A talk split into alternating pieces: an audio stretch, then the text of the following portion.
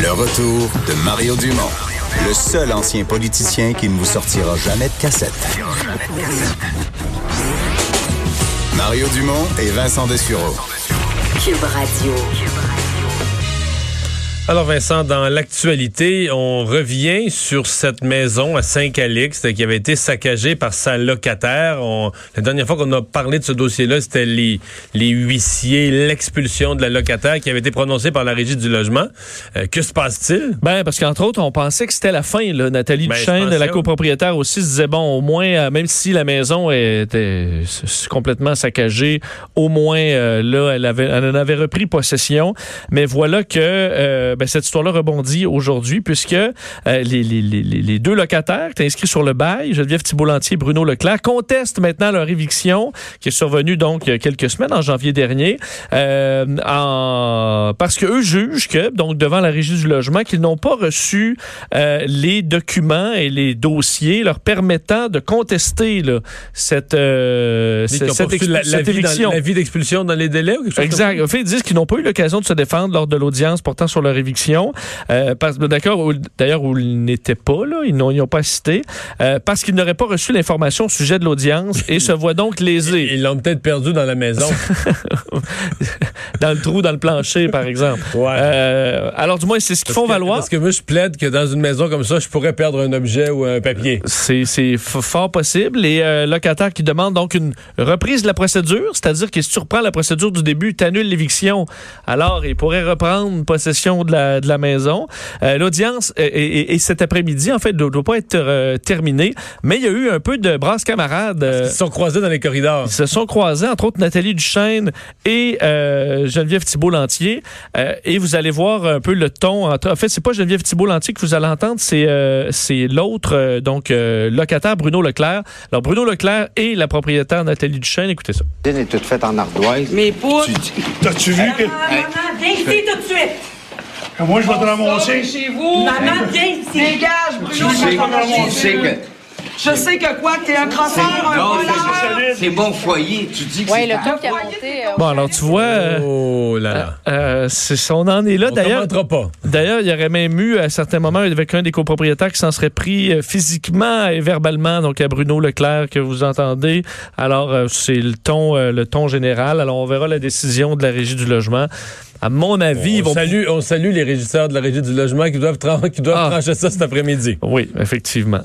Euh, au procès Weinstein, euh, est-ce qu'on parle d'un coup de théâtre ou d'une surprise? Ouais, peut-être une surprise, euh, comme quoi Harvey Weinstein ne va pas finalement témoigner lors de son procès pour agression sexuelle. Alors ça va, euh, bon, ça met fin aux dépositions, ça mènera les plaidoiries finales assez rapidement et les délibérations du jury. Alors euh, Harvey Weinstein qui décide de ne pas de ne pas témoigner. On sait que six femmes depuis le 22 janvier témoigné pour euh, l'accusation dans ce projet-là qui est au centre un peu du, du mouvement MeToo aux États-Unis.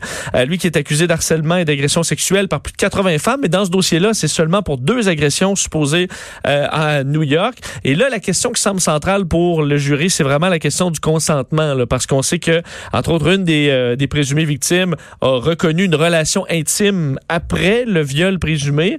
Alors, on essaie de faire valoir que c'était en toute connaissance de cause et tout ça, euh, que, que les femmes auraient eu des relations sexuelles, tandis que la, la, la couronne fait valoir, entre autres, euh, l'analyse d'une psychiatre qui, qui, qui est venue parler au procès, Barbara Ziv, comme quoi les victimes d'agressions sexuelles souvent vont garder des relations avec leurs agresseurs après les agressions. Alors, le jury qui devra trancher à travers ça, mais ça tire à sa fin en raison de, euh, du, du non-témoignage de Harvey Weinstein.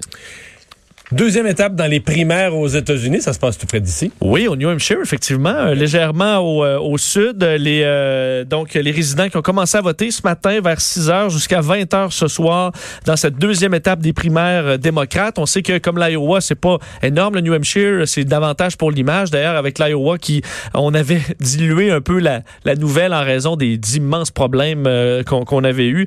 Mais là, c'est un deuxième. L'incompétence à compter les votes est devenue, dans les premières heures, plus importante que le résultat lui-même. Absolument. Donc, on avait enlevé probablement à Pete, Buttigieg et à Bernie Sanders, qui, vu que ça a été très, très serré, euh, la publicité qu'ils auraient pu avoir. Alors, un- peut-être un deuxième départ après un faux départ pour euh, le New Hampshire.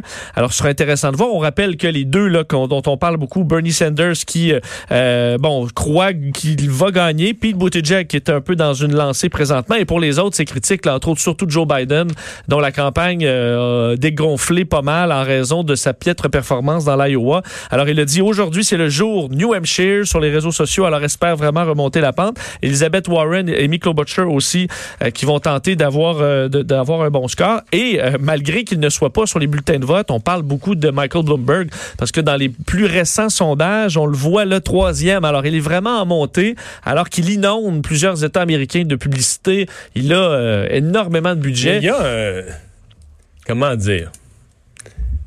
J'aille pas Bloomberg, là.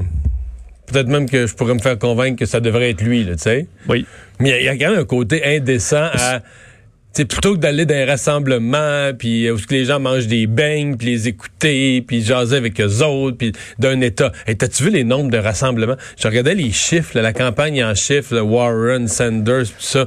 C'est fou, là. Malade, malade, le nombre de rassemblements de petites villes visitées. Toi, tu sais l'énergie que ça prend, là, Ben oui. faire des Mais là, tournées lui, là- sans arrêt. Lui, il a dit, moi, moi, j'ai des milliards, là.